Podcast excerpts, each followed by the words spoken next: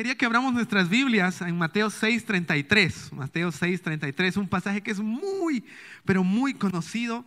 Y vamos a ver lo que Dios quiere decirnos en esta, en esta tarde, tarde, tarde, noche. ¿Ya? Mateo 6:33. Mateo 6:33. Eso, eso. ¿Será que le podemos poner la versión Reina Valera? Por favorcillo, Graciela, muchacho.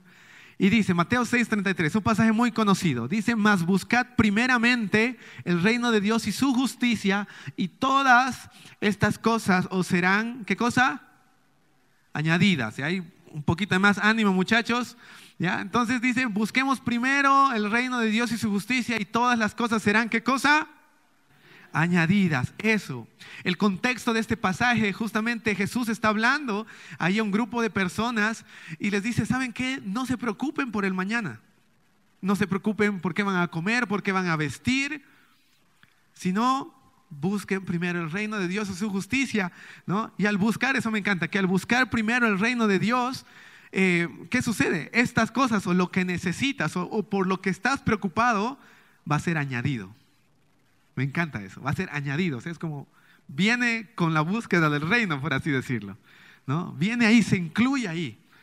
¿no? Y, y es bien interesante. La versión Dios habla hoy dice, por lo tanto, pongan toda su atención en el reino de los cielos. Ah, qué interesante. Por lo tanto, pongan toda su atención. Enfocados ahí. La versión nueva Biblia viva dice, lo más importante es que primero busquen el reino de Dios. Y después continúa, ¿no? Lo primero, lo importante, pongan toda su atención.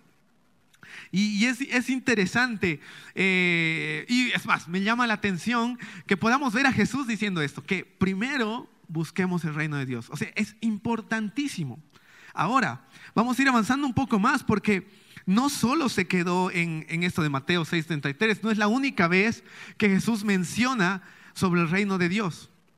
Porque alrededor de 450 veces en la Biblia se menciona el reino de Dios. Otro de los pasajes que podemos verlo está en Mateo 17. ¿no? Ahí está Jesús enviándoles a los discípulos para que vayan y prediquen. Y les dice, y yendo, predicad diciendo, el reino de los cielos se ha acercado. Es decir, no prediquen sobre otro tema, prediquen sobre esto. Reino de Dios. Buscad primeramente el reino de Dios. Si van a ir a predicar, prediquen este mensaje. Ahora, no solo se queda ahí. Hechos 1.3. Puedes abrir tu Biblia. Hechos 1.3. Otro pasaje. Voy a ir corriendo un poquín con los pasajes, ¿ya? Pero va a ser bueno. Hechos 1.3 es ya cuando Jesús ha resucitado. ¿Ya? Eh, Hechos capítulo 1, versículo 3. Y dice, a quienes también después de haber padecido, hasta hablando de Jesús, se presentó vivo con muchas pruebas indubitables. Ah, esa versión no la tenía ahí. Ah, ok. Y dice, apareciéndoseles durante 40 días y hablándoles, ¿qué cosa? Acerca del reino de Dios. Jesús en los últimos días que estuvo acá después de haber resucitado, pasó un tiempo con los discípulos, dice que estuvo, estuvo, haciendo más milagros y demás cosas, pero una de las cosas importantes que ha hecho era hablar sobre el reino de Dios. En otra versión dice, y les empezó a contar todo concerniente al reino de Dios y después ascendió. Entonces el reino de Dios es importante y hoy vamos a empezar a estudiar un poquito de esto del reino de Dios. Es más, justo en lo que estoy estudiando, en, esta anterior semana hemos estado avanzando sobre el reino de Dios y personalmente me ha impactado harto. Nunca había visto de que tantas veces había mencionado Jesús lo importante que es el reino de Dios. Así que vamos a ir viendo o chequeando algunas cositas de eso. Como hace rato les dije, este concepto de reino de Dios aparece más o menos como 450 veces en la Biblia. Impresionante, ¿no? Harto. Es muy importante eso. ¿Ya? Y una de las preguntas que podríamos ver en esto es, ok, ¿a qué se refiere con reino? ¿Qué es reino? Y algo que mi mamá me ha enseñado es que muchas cosas de las que vivimos, es decir, verdades naturales aquí en la tierra, ¿ya? Es, eh, nos pueden dar un ejemplo de lo que es una verdad espiritual. ¿Sí? Así que pensemos en un reino. Puedes imaginarte un reino, ¿no? Ya sé que te puedes imaginar un castillo, etcétera, no sé, qué más cosas, un rey, ¿no? Y es algo bien interesante porque aquí he anotado algunas cosas de lo que es un reino. Bueno, un reino es unipersonal.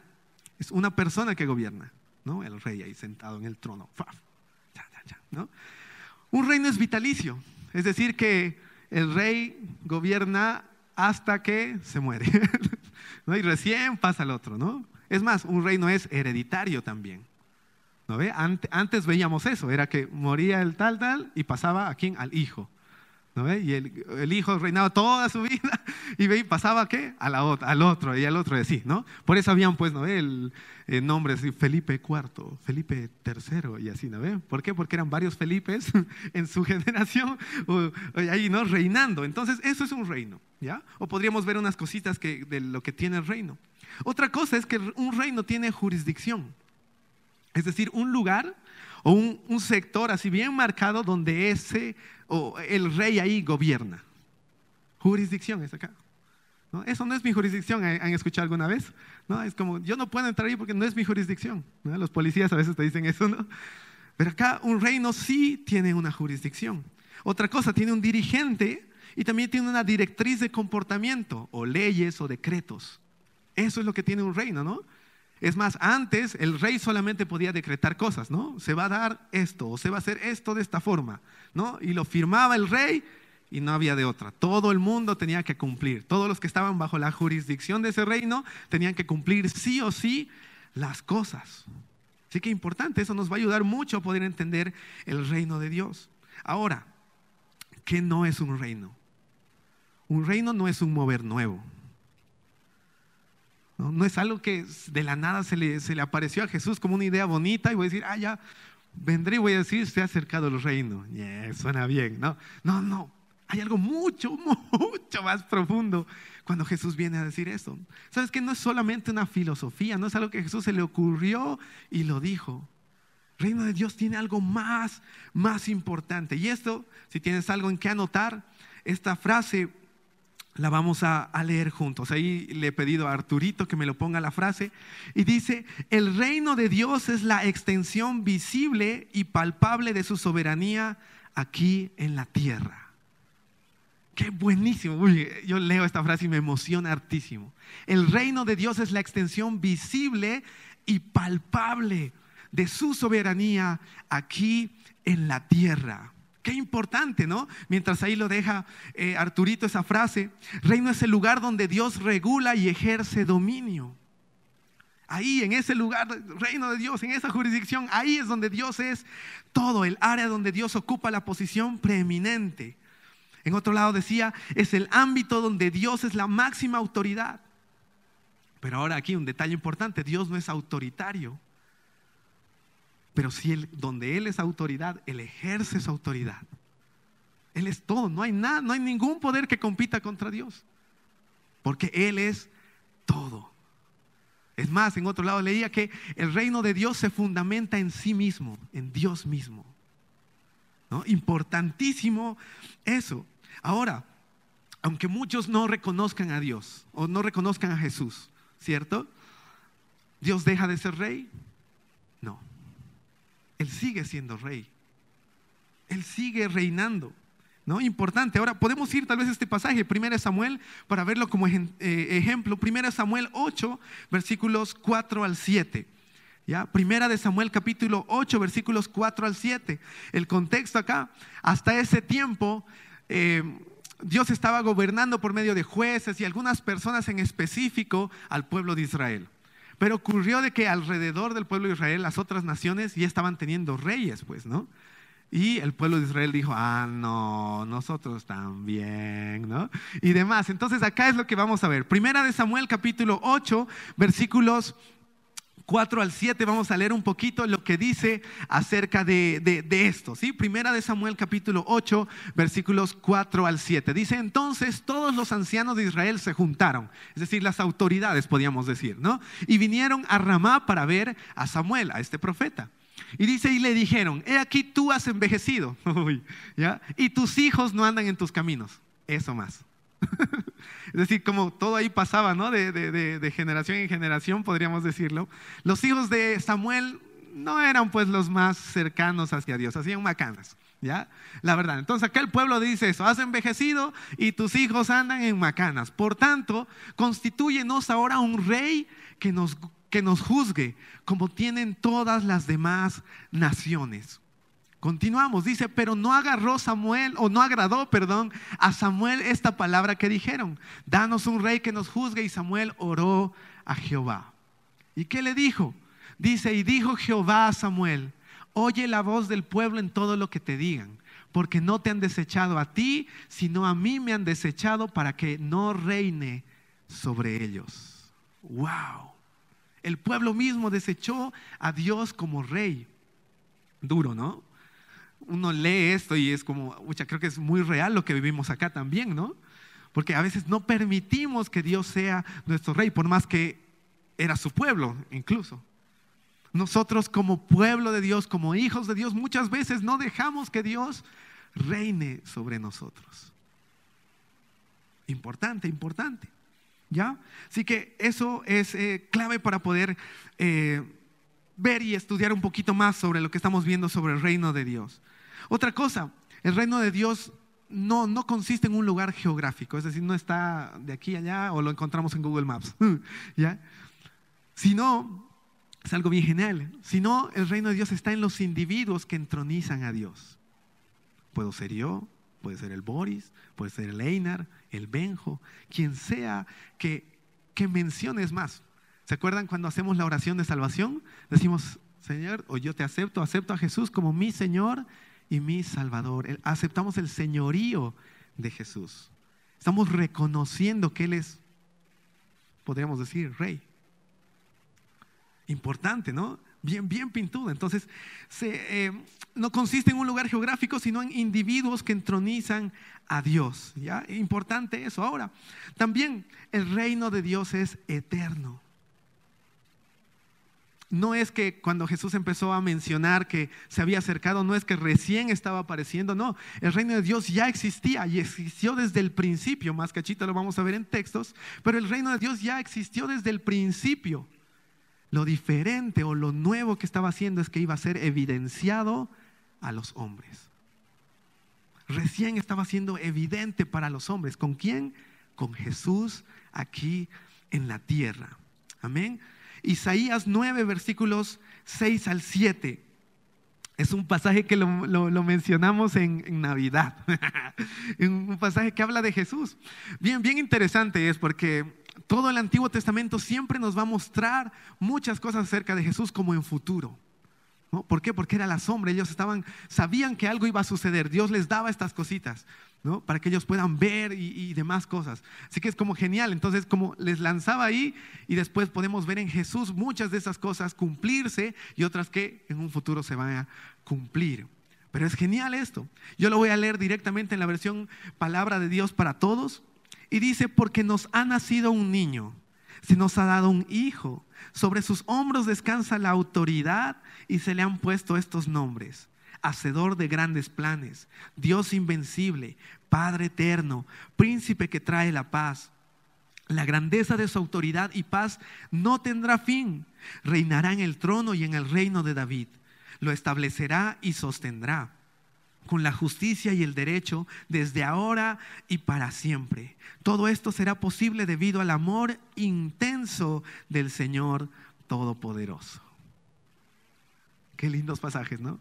Me gusta que ese final yo lo puedo ver o lo puedo notar en Juan 3:16, porque dice, porque de tal manera amó Dios al mundo. Acá dice, debido al amor intenso del Dios Todopoderoso. Cumplirse esto. Entonces, ahora, eh, en el Antiguo Testamento tal vez no vamos a encontrar, es más, no vamos a encontrar así como literalmente el reino de Dios o el reino de los cielos. Eso recién aparece desde los evangelios para adelante. Ahora, ¿cómo podemos decir de que realmente el reino de Dios está desde el comienzo si no lo podemos leer en el Antiguo Testamento? ¿Sabes?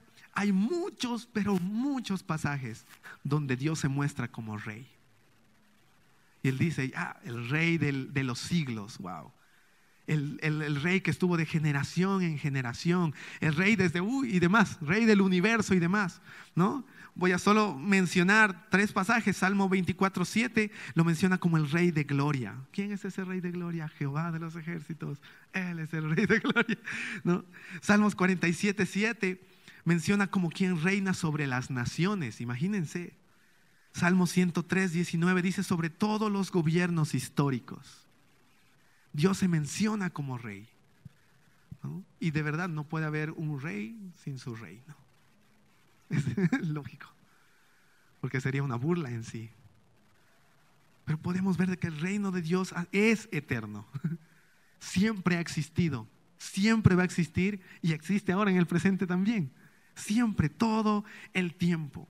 Ahora, me encanta que al Jesús empezar a hablar sobre el reino de los cielos, que se ha acercado, que ya está acá, ¿no? Jesús es lo que vino a decir, ya está aquí. No es más, Juan el Bautista igual empezó a hablar sobre estas cosas. Los profetas estaban hablando, ¿no? Va a venir algo en el futuro. Va a venir alguien que va a gobernar y esto y esto. Pero me encanta que el deseo de Dios siempre fue que la humanidad gobierne con Él. En el reino de Dios. El deseo de Dios fue siempre que la humanidad gobierne con Él. ¿Dónde lo podemos ver? Génesis 1.28. Podemos abrir nuestra Biblia, Génesis capítulo 1, versículo 28. Aquí estamos en la creación, Dios eh, formando al hombre y demás, y aquí le está diciendo qué es lo que tiene que hacer el hombre en esta tierra. Y dice, y los bendijo Dios, está hablando ahí a Adán y Eva, ¿no? Y les dijo, fructificad y multiplicaos, llenad la tierra, y aquí dos palabras, y sojuzgadla y señoread en los peces del mar y en las aves de los cielos y en, la, y en todas las bestias que se mueven sobre la tierra. Estas dos palabras, sojuzgar y señorear. Para, con esa intención Dios los puso en la tierra. ¿Para qué? Para que sojuzguen la tierra y para que señoreen en la tierra. El significado de esto en su idioma original va muchas cosas. La de sojuzgar es sujetar, forzar, dominar, etc. El señorear está en gobernar, dominar, prevalecer y reinar. Desde el principio Dios tenía esa idea, tenía eso en su corazón de que el hombre tiene que gobernar con él. Ahora me, me encanta esto porque Dios sí quería que el hombre sea gobernado por él, ¿no?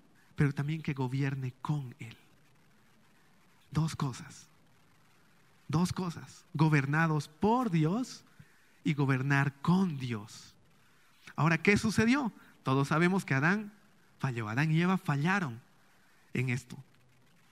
¿Y quién vino a recuperar, podríamos decir, todo esto? Es Jesús.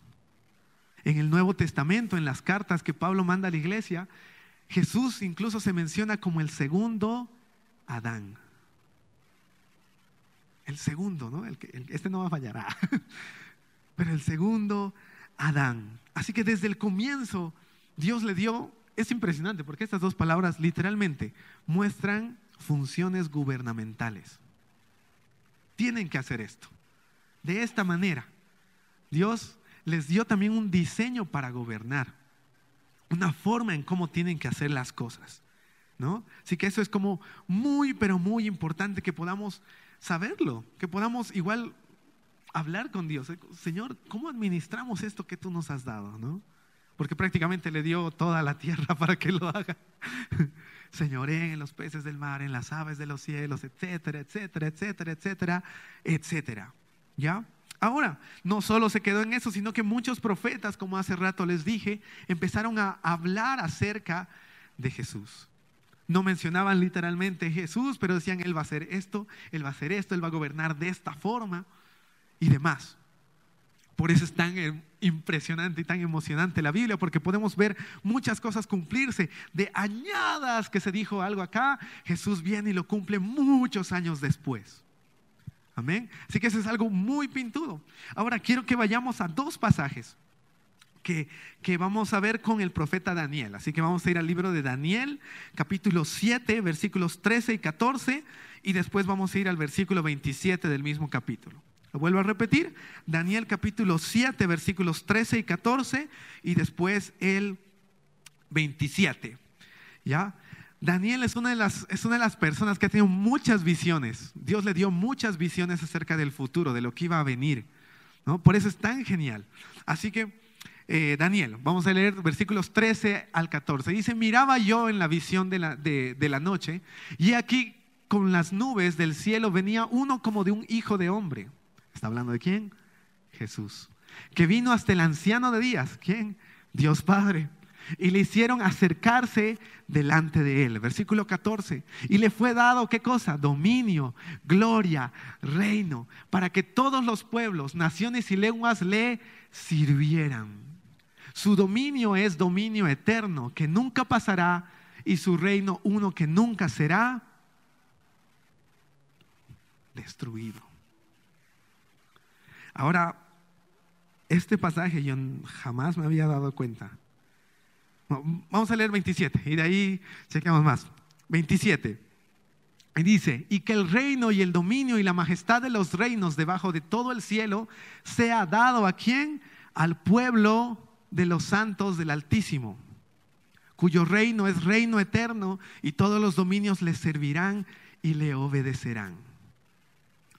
El profesor en, en estos textos, yo jamás me había percatado, pero él mencionaba de que en estos textos Daniel está viendo cuando Jesús ascendió al cielo después de haber resucitado. Lo que hemos leído de Hechos, ¿no? Que les contó ahí todo concerniente al reino de Dios y después dice que ascendió a los cielos. El versículo 13 y 14 está mencionando que Daniel estaba ahí viendo cuando Jesús estaba llegando. Dice que lo hicieron acercarse a Jesús delante de Dios y le fue entregado eso, poder, dominio, etcétera. Tan, tan, tan. Ahora, ¿qué más? Versículo 27, lo que vemos, ¿no? Y que ese dominio y majestad de los reinos debajo de todo el cielo sea dado al pueblo de los santos del Altísimo. ¿Eso es a quién se refiere? ¿Sabes qué? Se refiere a la iglesia. Porque somos su pueblo. En Efesios, Pablo ora esto. ¿no? Está hablando de que la iglesia pueda conocer el poder que, levantó a Jesús de entre los muertos, que lo puede experimentar. Dice, ¿no? Y me encanta el final porque dice esto, el, el, poder que levantó a Jesús, que hizo esto, que hizo esto, que hizo esto, lo dio por cabeza sobre todas las cosas a la iglesia, la cual es su cuerpo, la plenitud de aquel que todo lo llena en todo. Filipenses 2, uno de los, creo que es 9 o algo por ahí, menciona que dice que a Jesús le fue dado el nombre que es sobre todo nombre, para que al nombre de Jesús se doble toda rodilla de los que están en el cielo, en la tierra y debajo de la tierra. Vemos cumplirse estos pasajes. Qué impresionante. Qué wow. Oh, wow. Qué, rico es ver, ¿no? Que la palabra se cumple. A mí en lo personal me emociona. Es como, ah, no puede ser. Es como cuando ves un tráiler de una película, ¿no? Y después ves la peli y es como, ah, estás súper emocionado porque de verdad ocurre eso. Efesios 2.6, yo se los voy a leer y dice, y juntamente con Él nos resucitó. Y asimismo nos hizo sentar en los lugares celestiales con Cristo Jesús. Pablo tuvo esa revelación de lo que Daniel estaba viendo ahí, que ese dominio y todo estaba entregando al pueblo de los santos del Altísimo. Y Pablo tuvo esa revelación de que con Cristo estamos resucitados y no solamente eso, que nos hizo sentar también en los lugares celestiales junto con Él. Junto con Él. Y me gusta porque es como que nos ha vuelto al lugar donde pertenecíamos al lugar donde podemos ser gobernados por Él y también a ejercer gobierno con Él. A administrar lo que Él nos ha entregado. Qué power que Jesús vino a hacer eso. Ahora, voy a ir con dos cositas para finalizar. ¿Ya? Y es que como Jesús vino a enseñar prácticamente todo el tiempo sobre el reino de Dios, hubo entre muchas de las cosas, tres cosas que hoy quiero resaltar, o dos cosas que hoy voy a resaltar. Y uno es que Jesús enseñó de que podemos ver el reino de Dios. Ahora, ¿cómo? Juan capítulo 3, versículo 3. Podemos abrir nuestra Biblia, Juan capítulo 3, versículo 3. Aquí Jesús está hablando con Nicodemo, un fariseo, ¿no? Alguien que estaba, que era súper capo en toda la ley de Dios, ¿no? Era muy capo eso, pero cuando vio a Jesús y empezó a conocer a Jesús, dijo, no, tengo que hablar con él. Ah, hay algo acá que, que sé que todavía no sé. y, logra juntarse con Jesús, logra reunirse con Jesús y tiene una de las charlas más impresionantes creo que podemos tener en la Biblia y está relatado en Juan. Y acá dice, respondió Jesús y le dijo, de cierto, de cierto te digo, que el que no naciere de nuevo no puede ver el reino de Dios. Para ver el reino de Dios, sí o sí tenemos que nacer de nuevo. Y acá es donde Nicodemo le pregunta, ¿y cómo es que voy a entrar otra vez así grandote a la panza de mi mamá? Jesús le dice, no, no se trata de eso. Es aceptándolo a Él como Señor y Salvador. Ahí es que nosotros, tú y yo, nacemos de nuevo. Y al nacer de nuevo tenemos o podemos, o podríamos decir, estamos habilitados para poder ver el reino de Dios. Solo de esa forma. Por eso es que Jesús fue tan claro y tan directo al decir, no hay nadie que te lleve al Padre si no es a través de mí. Ni la mejor persona, ni, el mejor libro que puedas leer, etcétera, etcétera. Cualquier cosa. Aquí no hay que todos los caminos nos llevan a Roma. No, solo Jesús nos puede llevar hacia el Padre. Nadie más. Y en eso se fundamenta nuestra fe. En e, eso va a ser la diferencia, podríamos decir, entre las otras religiones. Que nadie puede sobrepasar a Jesús por más de que sea el capo de capos y todo, nadie puede sobrepasar a Jesús, porque Él para nosotros es todo, todo. ¿Ya? Otra de las cosas es que el reino es herencia para los hijos de Dios. ¿Dónde vamos a ver eso? Gálatas 5, 19 al 21. El reino es herencia. Como hemos visto hace rato, un reino que sucede un reino es hereditario. Y Jesús tuvo que morir. Esto me, una vez me, en una charla que tuvimos con mi mamá, me dijo, por eso es que Jesús ha muerto. Porque alguien que está vivo no puede entregar una herencia. Pero alguien que está muerto deja una herencia para los hijos, ¿cierto? O para alguien ahí. Lo, lo anota en su testamento. Entonces por eso Jesús tuvo que morir, pero no se quedó ahí, sino que resucitó. Y ahora tú y yo podemos disfrutar o podemos conocer la herencia que Él nos ha dejado, que Él nos ha entregado. ¿Ya? Ahora, Gálatas 5, 19 al 21 está hablando sobre el fruto de la carne. Y ahí vamos a leer algunos pasajes. Yo lo voy a leer directo en NTV, ¿ya? Y aquí es bien clarito.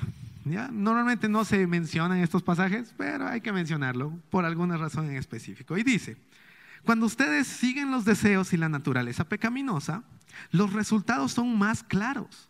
Inmoralidad sexual, impureza, pasiones sensuales, idolatría, hechicería, hostilidad, peleas, imagínense, celos, arrebatos de furia. Nunca había leído eso, arrebatos de furia, imagínense. Ambición egoísta, discordias, divisiones, envidias, borracheras. Y chequen esto otro, fiestas desenfrenadas ¿no? y otros pecados parecidos. Permítanme repetirles lo que les dije antes. Cualquiera que lleve esta clase de vida no heredará el reino de Dios. Importante, no heredará el reino de Dios. Y aquí tenemos que hacer una diferencia. Digamos, vamos a poner, tengo que ponerme yo como ejemplo. Pues digamos que yo haya aceptado a Jesús, ¿cierto? Y ya, pues me doy unas fiestas desenfrenadas, ¿no? Unas fiestas desenfrenadas como menciona acá. Estoy, no estoy obedeciendo, no estoy diciendo algo que Dios le agrada, sí, ¿cierto? Ahora, el que yo practique eso, o cualquiera de la lista de lo que está acá, no es que me quita mi salvación, pero sí no heredo el reino de Dios. Por eso es que hay muchas personas que aceptan a Jesús, qué sé yo, en la iglesia, etcétera, pero después jamás van a la iglesia. ¿Han conocido a alguien así? Yo varias veces. Mucha gente que hace eso, acepta a Jesús, tan, tan, tan, tan, belleza, wow, tan, pero después se perdió y jamás los vimos. Es más, a veces los vemos haciendo cosas peores. ¿ya? Ahora, ¿eso les quitó la salvación? No. Pero ¿qué, lo que sucede en ellos es que ellos no están heredando el reino de Dios. ¿Cómo lo hacemos más claro esto? Pues de esta manera. Vamos a poner el ejemplo de que mis papás han fallecido, ¿ya? Y me han dejado una herencia. Ahora, yo puedo no conocer en toda mi vida la herencia, por lo tanto no la voy a disfrutar. ¿Cierto? Hay mucha gente que sucede eso, que sus papás les dejaron algo, pero ellos nunca se enteraron, nunca conocieron eso. Ahora también está este, esta otra opción, podríamos decirlo, de que les dejó una herencia, pero el hijo no quiere aceptarla. No, ¿saben qué? Lo dejo ahí. No, quiero la herencia de mis papás. Entonces acá podemos ver de esa manera. Dios nos llama a todos a vivir una vida en el reino de Dios. En cada ámbito, en cada esfera de nuestras vidas. En la emocional, en, nuestros pensamientos, en lo material, en lo económico, en, en nuestras relaciones. En todo Dios desea que el reino, que su reino sea manifestado en cada ámbito de nuestras vidas. Pero si nosotros, por X, Z motivo, decidimos practicar como estas cosas, nunca, jamás vamos a poder disfrutar lo que Dios ha puesto para nosotros. Jamás no van a heredar el reino, no podemos heredar el reino. El disfrutar del, disfrutar, ya me salió mi puertorriqueño, disfrutar, el disfrutar de la herencia que Dios nos ha dado depende de cada uno de nosotros. De cada uno de nosotros. Romanos 14, 17 dice, porque el reino de Dios no es comida ni bebida, sino justicia, paz y gozo en el Espíritu se trata de otra cosa. ¿Se dan cuenta? El reino de Dios no es comida ni bebida, sino justicia, paz y gozo en el Espíritu. Ahora, Colosenses 1.13, y ahí vamos a ir terminando. Colosenses 1.13 menciona algo, una realidad que es para nosotros ahora, los que hemos aceptado a Jesús como nuestro Señor y Salvador. Y dice, el cual nos ha librado de la potestad de las tinieblas y nos ha, ¿qué cosa? Trasladado, ¿a dónde? Al reino de su amado Hijo. Estábamos acá en la oscuridad, ¿sí? De la potestad de las tinieblas y nos ha trasladado al reino de su amado Hijo. Estamos en la oscuridad y hemos pasado hacia la luz. Si bien esto menciona también nuestra posición, porque claro, obviamente al aceptar a Jesús ya somos salvos, ya nos ha trasladado de un lado a otro, como a partir de ahora aquí vas a vivir, ¿cierto? Pero esto también es algo continuo para nosotros. Porque hay muchas áreas de nuestra vida donde faltan ser iluminadas. Donde tiene que haber el traslado de las tinieblas a la luz. Eso es ser gobernados por Él. Permitir a Dios que Él sea quien me traslade de acá a acá. Sea en mis relaciones, sea tal vez en mi economía, sea en mis estudios, no sé, en todas las áreas, pues. Al final de cuentas, Dios quiere que podamos vivir su reino en cada área de nuestras vidas. En todas. En todas, en todas, en todas. Quiere que vivamos así en, su plenitud el reino de Dios. Debemos ser trasladados. La finalidad del reino de Dios no es que solamente seamos salvos sino que seamos gobernados por Él y que gobernemos con Él. ¿Como qué? Como ha sido desde el principio. La idea de Dios. Podríamos decir acá, la voluntad de Dios. Siempre fue esa. Que la humanidad sea gobernada por Él y que de esa manera eh, la humanidad pueda ejercer gobierno con Él. Y Jesús hizo ya la peor parte, podríamos decir, ¿no? O la parte más importante. ¿De qué? De trasladarnos otra vez a la posición donde inició todo. Ahora ya depende de cada uno de nosotros. A esto es lo que la palabra de Dios llama madurar.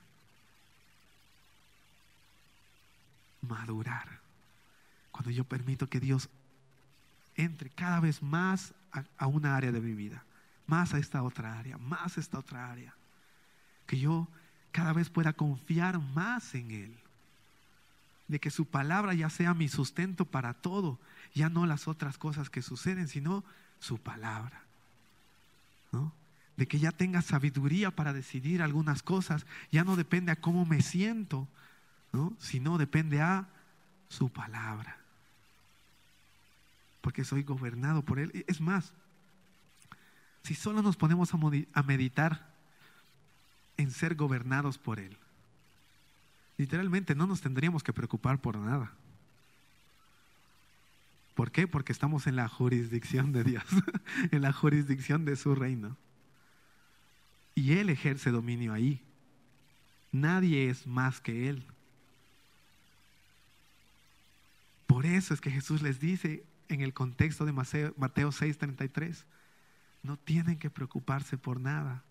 No tienen que preocuparse por qué comer o con qué se van a vestir.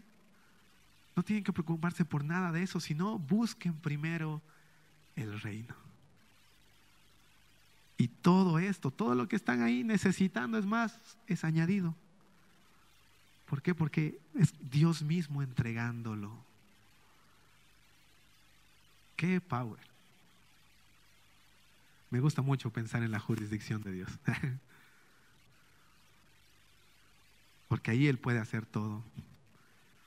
Me he puesto a meditar de que realmente cuando vemos milagros es porque esas personas están operando en el reino de Dios, en la jurisdicción de Dios. Por eso ocurren milagros. Porque todo está operando desde ese lado. Cuando una persona es sana, ¿qué? Jurisdicción de Dios. Cuando decimos tuyo soy Señor, ¿no? Cuando a veces cantamos o leemos o oramos, tuyo soy Señor, ¿qué le estamos diciendo? Señor, yo pertenezco acá. Yo, yo pertenezco a ti. Estoy en, uh, ahí, ahí adentrito. Salmos lo diría, bajo tus alas. ¿No? Ya, nos pondremos de pie, muchachos. Espero que hayamos podido aprender algo sobre esto. Y oraremos para que el Señor sea pues revelando cada día más a nuestras vidas todo lo que es el reino de Dios. ¿Sí? Y antes de, acabar, quiero dar la oportunidad a alguien que tal vez nunca ha aceptado a Jesús como su Señor y Salvador. Juan 3.3 mencionaba eso, que decía de que no podemos ver el reino de Dios si no nacemos de nuevo. Es la única forma. Es la única forma de poder ver el reino de Dios. Cuando aceptamos el Señor, el señorío de Jesús en nuestras vidas. Ahora, sé que a veces cuando pensamos en eso es como, uy, qué responsabilidad. Sí, es una responsabilidad, pero ¿sabes qué? Tenemos al Espíritu Santo que nos ayuda siempre siempre nos dirige. Eso también va incluido en lo que Dios entrega al nacer de nuevo. Amén. Así que si tú eres esa persona que necesita y nunca hizo esta oración de salvación, hoy te invito a que lo hagas. Si hoy te invito a que lo hagas, es más, lo que vamos a hacer es cerrar nuestros ojos, ¿ya?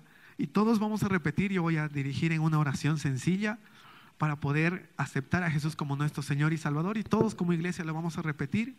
Y si tú eres esa persona que necesitas hacerlo, por favor, abre tu boca.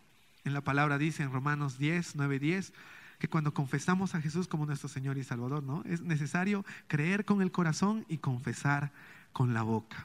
Amén. Así que vamos a repetir, repetir todos juntos. Dios Todopoderoso, gracias por amarme. Gracias por entregarte por mí. Hoy reconozco que tú eres mi Señor y eres mi Salvador. Creo que Jesús se ha levantado de entre los muertos para darme vida eterna. Gracias Dios. Amén. Y ahora sí vamos a orar como familia para que el Señor sea revelando cada día más todo lo que es sobre el reino a nosotros. Amén. Señor, gracias por tu palabra. Gracias Dios porque tú estás aquí.